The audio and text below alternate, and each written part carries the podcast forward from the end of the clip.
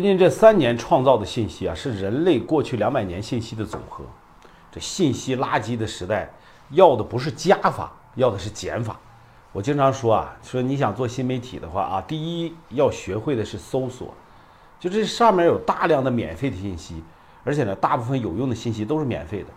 那么第二呢，要学会的是什么？筛选，因为是免费，所以啊，掺杂着很多没用的垃圾。要学会把有用的留下，没用的剪出去，这就是减法。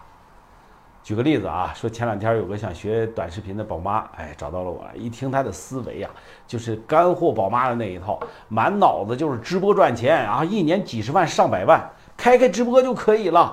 哼，你说你这样的人不被割，天理不容。你想学短视频了啊？你会不会经常刷到很多讲这种方法论的大师啊？有教你各种窍门的，有教你模仿别人的，有教你别瞎花钱的，有教你花钱标签的。你跟谁学呀？怎么学呀？学了有没有用啊？要看自己的条件符合吗？能力可以吗？这个才是你要思考的。当然了啊，建议你啊，还是要尝试一下。你不试，你咋知道自己啥也不是呢？你这个糟老头子坏的很。